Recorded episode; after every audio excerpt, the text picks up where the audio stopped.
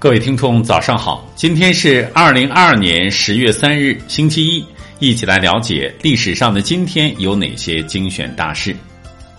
公元前四十二年十月三日，第一次菲律宾战役爆发。二三四年十月三日，诸葛亮在五丈原逝世。一二零七年十月三日，爱国词人辛弃疾逝世。一八七七年十月三日。李鸿章筹办开平矿务局。一八八四年十月三日，恩格斯《家庭私有制和国家起源》一书发表。一九一零年十月三日，清政府设立资政院。一九一二年十月三日，民国福制公布。一九二八年十月三日，国民政府宣告进入训政时期。一九四五年十月三日，世界工会联合会成立。一九四九年十月三日，中苏建立大使级外交关系。一九五零年十月三日，中国人民大学正式成立。一九七二年十月三日，美苏签署限制武器条约。一九七七年十月三日，新华社报道陈景润事迹。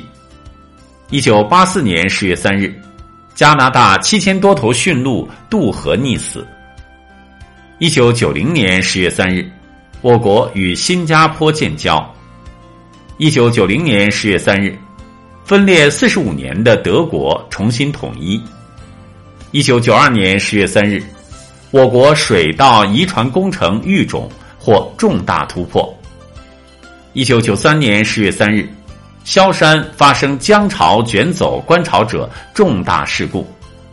一九九七年十月三日，东大软件园投入使用。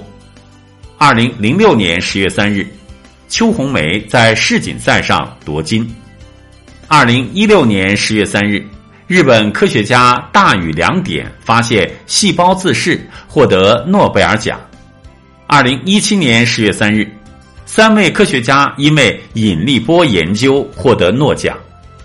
二零一七年十月三日，中国社科院何方所长逝世。